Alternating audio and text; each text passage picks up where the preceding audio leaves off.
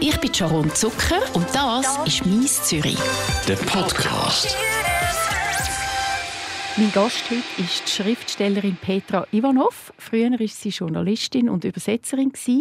Seit 16 Jahren schreibt sie Krimis, die in Zürich spielen. Sie schreibt aber auch Bücher für Jugendliche und geht in Schulen und macht dort Lesungen zu aktuellen Themen.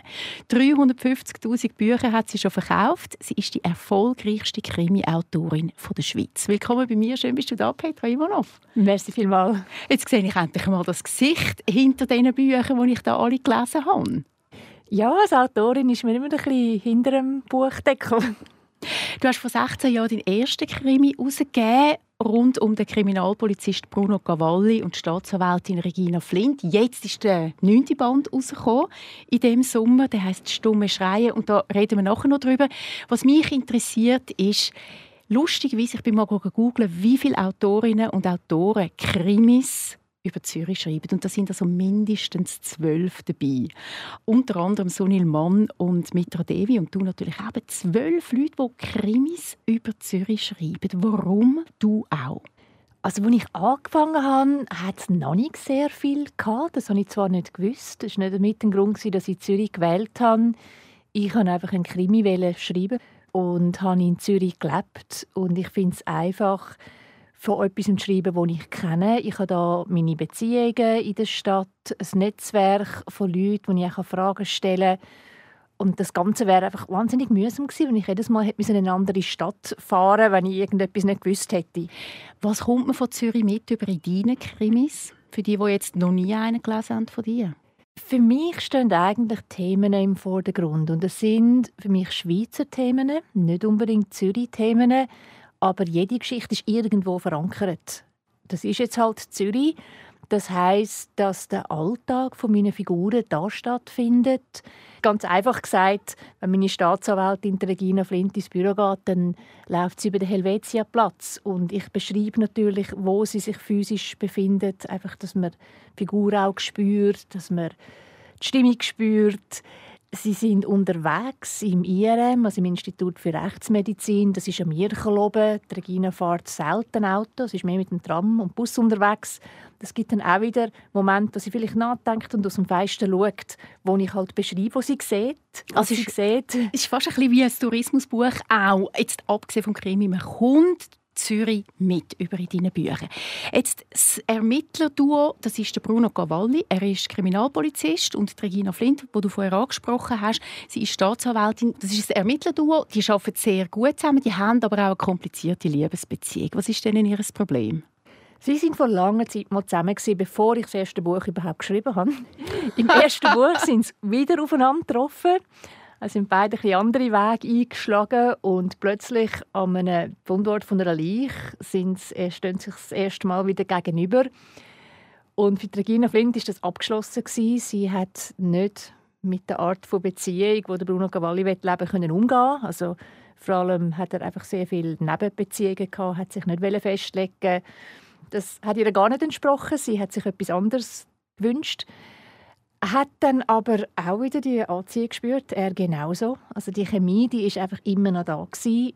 Und von dem Moment an, von dem ersten Buch weg, hat man gemerkt, es knistert immer noch. Eigentlich wollen beide nicht, wie beide nicht, ja, nicht wieder in alte Muster zurückfallen oder das nicht wieder erleben Aber schlussendlich ja, ist, ist halt die Anziehung stark. Und das begleitet sie durch alle Bände. Du, alle Band, mittlerweile sind wir beim 9. Band angekommen. Jetzt könnte man ja sagen, schreib doch du einfach ein Beziehungsbuch über die beiden. Es braucht doch kein Krimi dazu. Das stimmt, ja. Das würde mir auch Spass machen. Aber du hast den Krimi gewählt. Warum den Krimi? Ich habe den Krimi gewählt, weil ich eigentlich über bestimmte Themen schreiben wollte. Also ich habe gemerkt, als Journalistin ist es recht schwierig, in die Tiefe zu gehen. Ich habe wenig Platz in einer Zeitung, in einer Zeitschrift. Eine Reportage ist zwar länger, aber schlussendlich auch begrenzt. Und ich habe gemerkt, die Themen, die ich möchte überschreiben, sind nicht unbedingt die, die jetzt gerade so auf Anklang stoßen. Und im Buch habe ich einfach die Gelegenheit, mehrere Sichtweisen darzustellen, indem ich Perspektiven wechsle, also einfach in die Figuren hineinschlüpfe. Und als Lesende macht man das ja dann auch. Und dass es ein Krimi ist, es hätte ja auch ein Roman können sein, mein erstes Buch, das ist das Thema Menschenhandel damals. Dass ein Krimi geworden ist, hat damit zu tun, dass die ermittelnden Figuren recht ähnlich arbeiten, wie ich geschafft habe als Journalistin. Also ich bin damals im Balkan gereist, ich habe ein Interview gemacht und hatte die Geschichten dann gehabt und habe die einflüssen lassen. Eine ermittelnde Figur macht ganz Ähnliches. Sie ist mit einem Verbrechen konfrontiert, weiß nicht, was dahinter steht, kennt die Beteiligten nicht und fängt einfach an Fragen zu stellen. Und das hat mir, hat mir eine schöne Struktur gedacht für diese Geschichten. Also das heisst, der Journalismus oder du als Journalistin und die Kriminalbeamten oder alle, die, die mit dem Krimi zu tun haben, die arbeiten ähnlich, decken die Geschichten auf und in deinem Buch kannst du die Geschichten verarbeiten. Besser genau. jetzt, als du ja. das als Journalistin ja. können. Ja. Die Geschichten, die du schreibst, oder die Krimis, die du schreibst, die haben immer etwas äh, sehr auch gesellschaftliches oder politisches. Also du hast vorher den Menschenhandel angesprochen. Es sind aber auch Geschichten rund um Gewalt in der Familie, um äh, Flüchtlinge. Also es sind, es sind heavy Geschichten, die man da mitbekommt, auch dort. Oder? Du verarbeitest zwar immer Krimi, aber du hättest können sagen das gefällt mir so gut, wieso muss ich den Krimi nehmen? Kann ich nicht einfach eine Geschichte daraus schreiben? Ja, wenn ich mir das, das vorstelle, ich mache Interviews, sagen wir jetzt gerade den Menschenhandel, ich erfahre Geschichten, es ist Frauenhandel konkret, Zwangsprostitution, ich erfahre Geschichten von diesen Frauen und ich schreibe es aus meiner Sicht habe ich schon mal sehr schwierig gefunden, weil auch wenn ich die Geschichte gehört habe, ich habe es nicht erlebt. Ich möchte eigentlich diesen Frauen die Stimme geben. Ich hätte eine Art eine Lebensgeschichte aufschreiben das wäre möglich. Ich hätte mich dann auf jemanden konzentriert, ja. Das wäre in dem Fall gegangen. In anderen Fällen finde ich es wiederum schwieriger. Bei komplexen Themen, wo nicht unbedingt ein Mensch im Vordergrund steht. Also Flüchtlinge, es ist ein zu breites Thema.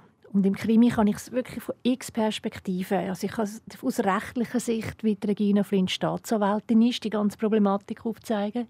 Ich kann es aus Polizeisicht, wo halt wirklich mit den kriminellen Leuten konfrontiert sind. Ich kann aber auch dann einen Besuch in einem Erstaufnahmezentrum oder ich kenne die Begriffe alle nicht mehr, mhm. wo Flüchtlinge in der Schweiz ankommen.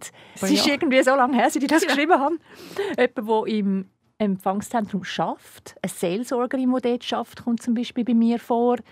Und ich kann dieser Person dann einen Körper, eine Stimme, eine Ansicht geben und auch Ansichten, die ich vielleicht nicht vertrete. Das finde ich auch spannend in einem Krimi. Also es hat Pro, es hat Contra, es hat Gut, es hat Böse und die, die das Buch lesen, können sich dann ihr eigenes Bild machen. Und das denke mir geht im Krimi fast besser.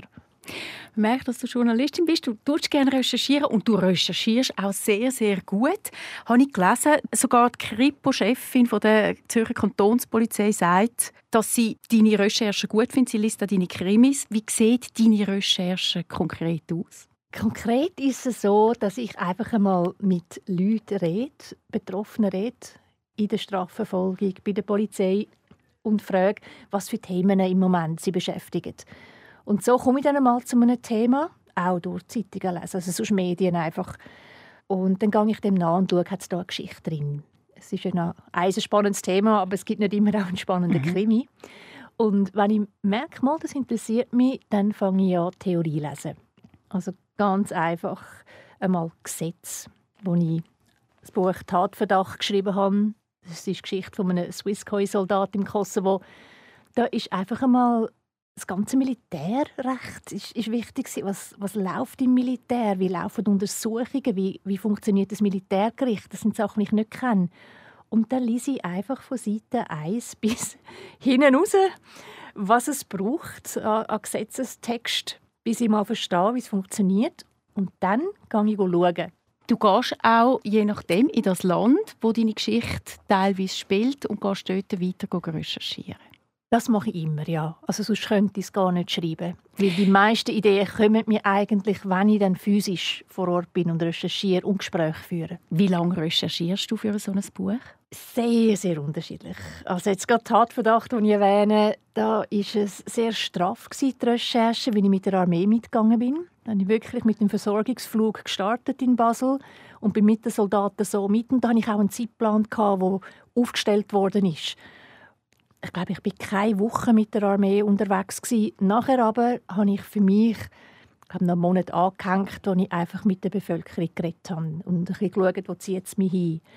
Es hat ein historisches Buch, das ich mal geschrieben habe, ein historischer Krimi, da habe ich fast vier Jahre recherchiert. Mhm.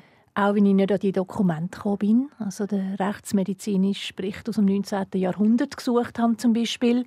Bis ich dann den hatte, da vergeht häufig Zeit, also Wartezeit. Ist nicht, dass ich nonstop recherchiere. Ja, also alles von sechs Monaten bis vier Jahre ist möglich. Einfach bis du zufrieden bist und dann setzt du dich an und schreibst das Buch. Wie lange geht es dann, um ein Buch zu schreiben?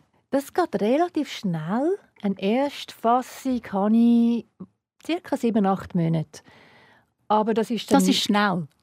Also für mich schon. Ich weiß es nicht. Ich habe keine Ahnung. also ja, wenn ich jeden Tag dranbleibe, habe ich sieben, acht Monate. Aber ich arbeite nicht den ganzen Tag. Also ja. ich habe sehr viele andere Sachen, die ich mache. Es gibt Tage, da kann ich nur eine Stunde schreiben, andere, da kann ich fünf. Und nachher habe ich aber eine Erstfassung, die halt noch sehr korrekturbedürftig ist. Und dann kommt sie überarbeiten. Und das geht lang. Deine Manuskripte gibst du auch der Kantonspolizei und der Staatsanwaltschaft. Die schauen deine Manuskripte an. Gibt es viele Sachen, die du nachher noch ändern musst? Oder hast du so gut recherchiert, dass praktisch alles stimmt? Es kann beides passieren. Es hat auch schon Fehler gehabt, die klein tönen. Ich hatte mal eine Telefonkontrolle und eine Hausdurchsuchung in der falschen Reihenfolge. Ich musste umkehren und das hat das ganze Buch geändert. Weil das, was sie erfahren haben, meine Figuren, haben sie nicht mehr gewusst. Und durch das haben sie anders gehandelt. Das war dann für mich eine Riesenkorrektur. Aber du willst es eben korrekt behalten, oder? Du sagst nicht, es ist einfach eine Geschichte, ja, nur jetzt haben es halt umgekehrt gemacht. Es ist ein Krimi, es ist ein Roman und es gibt Sachen, die ich immer fiktiv behalten aber dort, wo ich es kann, richtig schreiben kann, sehe ich nicht ein, warum ich es falsch machen soll. Ich würde ja auch nicht in Zürich jetzt einfach Bahnhofstrasse, Poststrasse nennen, nur wie es schöner tönt ja, ich sehe nicht, warum. Könnte man machen? Könnte machen, ja, könnte ich durchaus machen. Oder vielleicht ist es ein bisschen verständlicher, wenn ich es mit Figuren erkläre. Also wenn ich weiß, der Charakter von einer Figur, ich sage jetzt ein Beispiel, sie ist sehr genau, sie beachtet immer das Gesetz, dann wird die Figur nicht etwas machen, was ganz nicht zu ihrer Natur passt und jetzt einfach finde, ach, ist doch gleich, machen wir jetzt gleich, setzen wir den ein bisschen unter Druck. Es gibt Brüche in der Geschichte. Und die gleichen Brüche gibt es auch, wenn die Fakten nicht stimmen. Klar wissen es nicht alle, aber es hat immer erstaunlich viele Personen, die es wissen. Und ich merke, man baut sich auch ein bisschen einen Ruf auf. Mhm. Und mir ist sehr wichtig, dass man die Themen, die ich aufgreife, ernst nimmt. Und ich kann nicht, wie jetzt im neuesten Buch, über häusliche Gewalt, über CASP, über Themen schreiben, und ich finde, es ist wichtig, dass man genau weiß, was passiert und dann erwarten, dass man es glaubt, wenn herum das Rechtliche oder Abläufe nicht stimmen und man ganz einfach nachschauen kann. Heißt das, du kommst durchwegs positive Kritiken über, weil du so akribisch recherchierst? Die Leute, die meine Bücher gerne lesen, haben Freude an der genauen Recherche. Es heisst nicht, dass alle, die es lesen, das beachten. Es hat sicher diejenigen, die Beziehungsgeschichte am interessantesten findet oder ich weiß auch nicht Action-Szene, ich sage jetzt irgendwas. Aber ich komme viele Rückmeldungen über von Leuten, die sagen, da weiß ich wenigstens, es stimmt, da muss ich mich nicht ärgern. Ich komme auch Tipps über. Also letzte hat mir gerade eine Ärztin geschrieben, sie freut sich, dass das Medizinische so richtig dargestellt ist, aber sie wird mich darauf hinweisen, dass ich ein Buch, das ich geschrieben habe, hat meine Figur aufgehört rauchen wegen Darmproblemen und bei seiner Krankheit wäre das jetzt nicht zwingend nötig gewesen. Und es hat ihr fast leid dass er verzichtet hat, wie es ihm sonst schon so schlecht gegangen ist. und dann hast du es nochmal geändert in einer neuen Auflage? Das ist ein altes Buch, wo wahrscheinlich keine neue Auflage gibt, aber jedes Mal, wenn ich so eine Korrektur überkomme, dann ändere ich es, baue ich es ein und ich bin auch sehr dankbar um die Rückmeldungen. Der neunte Krimi von dir ist mit dem Ermittlerpaar Bruno Cavalli und Regina Flint. Der heißt «Stumme Schreien». Du hast schon ein bisschen darüber erzählt. Um was geht es in dem Krimi? Es geht um eine verschwundene Frau, ein verschwundenes Kind, um häusliche Gewalt. Man weiß nicht, ist die Frau umgebracht worden von ihrem Partner, hat sie ihn verlassen und das Kind mitgenommen, damit er sie nicht findet. Also ich muss sagen, sie ist auch gewalttätig. Es ist für mich ganz wichtig, das Thema auch von verschiedenen Seiten zu zeigen. Vielleicht hat sie Angst, dass sie verliere Sorgerecht. Man weiß das alles nicht. Regina Flink kommt den Fall über. Es ist ein vermisster Fall, aber für sie ist es schwierig, weil sie weiß nicht, liegt überhaupt das Verbrechen vor. Das ist so ein bisschen die Rahmenhandlung. Es ist noch schwierig, zu viel zu erzählen. Weil, man ich nicht schon erzähle alles schnell. wissen, ja, der Spoiler-Effekt, genau. Ja, nicht. Das neunte Buch ist draussen. Es heisst «Stumme Schreien» von der Petra Ivanov. Wie läuft eigentlich so ein Tag ab von dir, von so einer Schriftstellerin? Wie muss man sich das vorstellen? Du hast vorher gesagt, du machst ganz viele andere Sachen auch noch. Manchmal hast du nur eine, eine Stunde Zeit zum Schreiben. Kannst du mal so ein bisschen einen typischen Tag erzählen? Ein typischer Tag im Herbst ist ein Tag, wo ich Lesungen habe. Im Moment sehr viele Schullesungen. Das heißt, ich stehe auf, ich schreibe eine Stunde zum Kaffee, nachher nehme ich meinen PC mit, gehe irgendwie auf Zürich oder durch die halbe Schweiz, je nachdem, wo die Lesung stattfindet. Das kann in Solothurn sein, das kann in St. Gallen sein, das kann vor der Haustür sein. Schreibe unterwegs wieder. Habe meistens, also mindestens zwei Lesungen eigentlich, wenn ich in Schule bin. Manchmal mit kurzer Pause. Manchmal habe ich Stundenpause, dann schreibe ich wieder. Manchmal über Mittag, dann frage ich, ob sie einen Raum haben, wo ich allein sein kann. Dann arbeite ich weiter und dasselbe am Heimweg wieder im Zug. Schreibe ich wieder, komme heim, mache meistens dann Büro, Administration, Homepage, soziale Medien, einfach das Ganze rundherum. Interviews, also sehr viele Schüler, Schülerinnen, die Arbeiten schreiben, Abschlussarbeiten, wir haben Telefongespräche, Mailinterviews. Also du bist beschäftigt. Ich werde nachher noch auf deine Lesungen in Schulen zurückkommen. Jetzt bleiben wir aber noch ganz kurz bei deinem Job. Wie muss man sich das vorstellen? Also du hast ja jetzt schon ein paar Bücher geschrieben, schon viele Bücher geschrieben. Läutest dann du am Verlag an und sagst, ich hätte Lust auf ein neues Buch und der Verlag sagt dir, da hast du mal den Cash voraus, schreib. Oder wie geht das? Ich bin ja immer in Kontakt mit dem Verlag, wenn ich immer den gleichen Verlag habe. Also ich bin jetzt schon seit mehreren Jahren beim Unionsverlag. Wir kennen uns gut. Und da kommt nicht der Verlag zu mir und gibt mir einen Auftrag oder einen Wunsch, sondern wir reden immer wieder und sie fragen, hast du schon Ideen? Was, was hast du vor, wenn du fertig bist? Weisst es schon? Manchmal weiss ich es, manchmal nicht.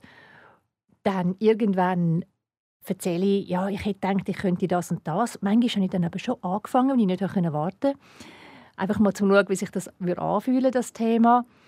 Und in der Regel läuft es dann einfach. Also es ist nie so, dass mir der Verlag sagt, oh, das solltest du nicht oder wir haben ein ähnliches Thema sie lässt mir wirklich freie Hand und das finde ich ganz toll. Also das ist Aber nicht selbstverständlich. Geben sie dir schon vorher Geld, damit du das quasi kannst finanzieren dass du die Heimen am Arbeiten bist an dem Roman oder äh, kommt das Geld Nein. erst nachher? Ich komme es nachher über. Also einmal pro Jahr gibt es einfach eine Abrechnung vom Buchverkauf.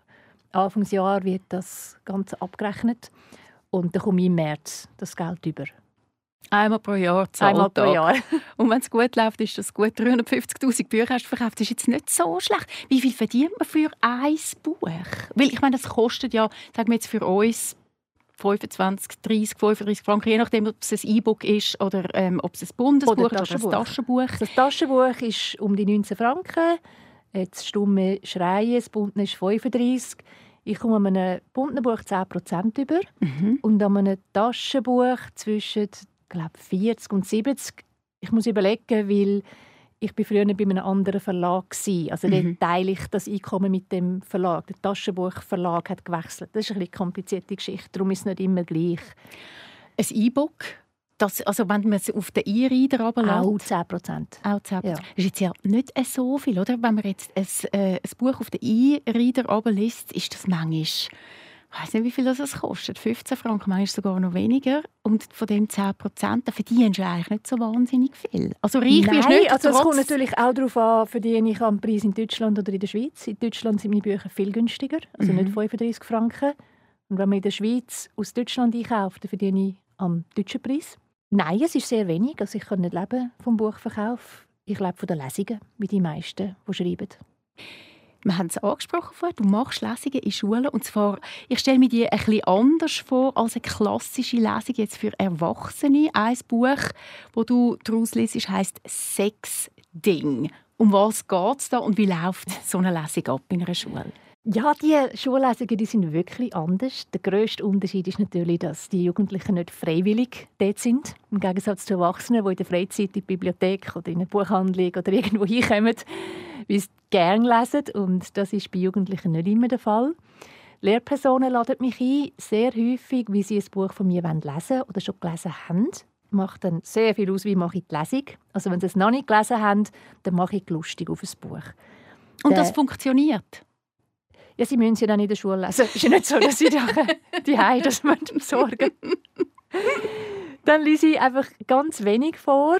Es geht viel mehr ums Erzählen. Ich frage auch sehr viel. Jetzt konkret das Buch Sexting. Es geht um Sexting, also Nacktbilder verschicken. Und es geht um die Geschichte von einem Jugendlichen, der ein Nacktbild überkommt und weiß, er soll es eigentlich löschen, das aber nicht macht, einfach denkt, ich will es noch jemandem zeigen und der schickt sich selber und das eine Dynamik entwickelt und das betroffene Mädchen gar nicht weiß, dass das Bild im Umlauf ist. Und dann mache ich es einmal so, dass ich ein Stück vorlese und dann die Klasse frage, was würdet ihr jetzt machen, wenn ihr die Hauptfigur wäret? Es bleibt auch immer sehr viel Zeit für Fragen. Also sie wollen dann auch wissen, wie schreibe ich ein Buch, schreibe ich am PC, schreibe ich am Meer. Also es ja, hat auch sehr unterschiedliche Bilder. Und es entstehen sehr spannende Gespräche. Also für mich sind die Gespräche das Wertvollste bei den Schullesungen. Also das heißt, die Kids die machen wirklich mit, weil es auch Themen sind, wo sie betreffen. Ja, sie machen mit und wie sie auch mitreden dürfen. Ich denke, das ist ganz wichtig. Ich stehe nicht dort und lese einfach etwas. Ich erzähle auch, wie ich dazugekommen bin. Ich frage sie, was für Themen sie würden interessieren, wie sie über das würden schreiben, ob sie ein anderes Ende gewählt hätten. Und die lassen sich sehr mitreißen. Das ist immer wieder schön. Lesen die Jugendlichen überhaupt noch Bücher? Ich weiß es nicht. Ich habe das Gefühl, sie lesen immer weniger und weniger. Ich habe aber keine Zahlen, die das belegen.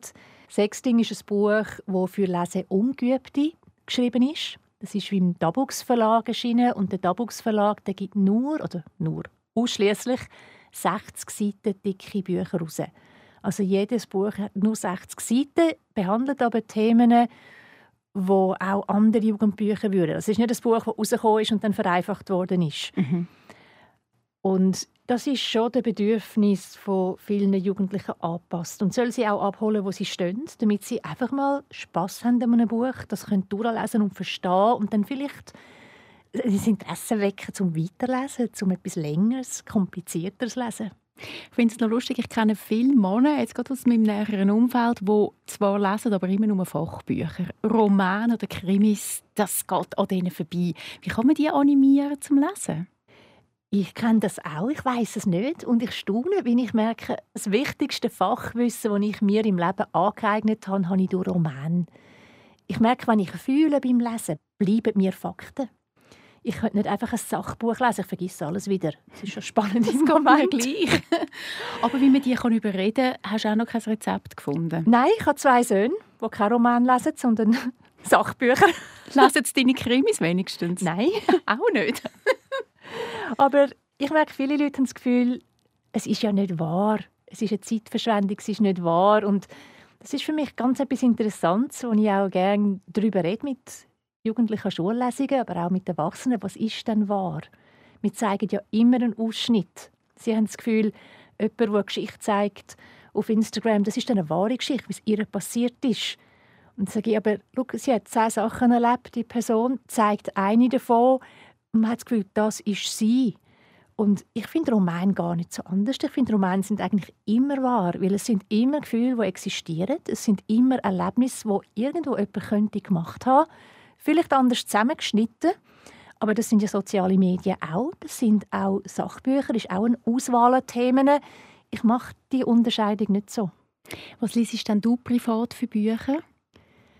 Alles. Wirklich alles, was ich kann, wenn ich Zeit habe. Natürlich sehr viel zu Themen, wo ich weiß, da will ich selber etwas darüber schreiben. Also sicher viel Krimis, wenn ich weiß, ich muss ein bisschen wissen, was ist auf dem Markt, aber ich möchte auch inspiriert werden. So könnte man das Buch auch aufbauen. Das ist mir jetzt noch nie in den Sinn gekommen, das funktioniert. Ich hätte jetzt Angst gehabt, man kann, kommt zum Beispiel nicht nach. Was für ein Krimiautor oder Krimiautorin gefällt dir besonders? Um jetzt mal jemanden noch nennen, neben dir, gibt es da jemanden, wo du kannst sagen okay, das finde ich jetzt ganz spannend? Ich habe sehr gerne skandinavische. so die ganz brutalen? nein, nein, gar nicht. Es sind nicht alle brutal. Dann habe ich bis jetzt die falschen gelesen in dem Fall. ja, nein, es gibt auch sehr, sehr ruhige, sehr feine, sehr differenzierte. Hast du gerade ein Beispiel von eher einem ruhigen skandinavischen Krimiautor oder Autorin? Ich lese gerne Jörn Lier-Horst, also seine Wisting-Serie. Ich finde Wisting sehr ein sympathischer Polizist, sehr ein ruhiger, ein, ein nachdenklicher, ein unaufgeregter. Ja, die machen mir wirklich Spaß. Es hat mich sehr, sehr gefreut, dass du vorbeigekommen bist, Petra Ivanov. Ich bin gespannt auf deine nächsten Bücher. Ist schon eins im Tun? Ja, natürlich. Du hast mich vorher gefragt, wie lange ich an einem Buch arbeite. Ich müsste vielleicht noch erklären, ich arbeite nicht nur an einem Buch aufs Mal, weil ich habe sehr viele Wartezeiten. Ich habe mhm. Wartezeiten bei der Recherche, ich habe Wartezeiten, bis ich Rückmeldungen bekomme von Gegenlesenden. Und ich arbeite in der Regel an drei Büchern. Also eins bin ich am Recherchieren, eins bin ich am Schreiben und ein anderes bin ich am Überarbeiten. Und die sind alle jetzt von der gleichen Serie, Regina Flint und nein, Bruno Cavalli? Nein, bin ich immer abwechseln. Ich lektoriere jetzt das Buch, das nächsten September rauskommt, schreibe an einem, das Jahr darauf rauskommt und recherchiere für ein drittes, das nochmal später erscheint. Also pro Jahr kommt ein Buch von dir raus, praktisch jetzt in den nächsten drei Jahren? Ja, im Moment schon. Sind wir gespannt. Danke vielmals. Sehr gerne geschehen. Danke dir. Das ist «Mies Zürich». Ein Podcast von der Sharon Zucker. Mehr Episoden auf radio24.ch und allen Podcast-Plattformen.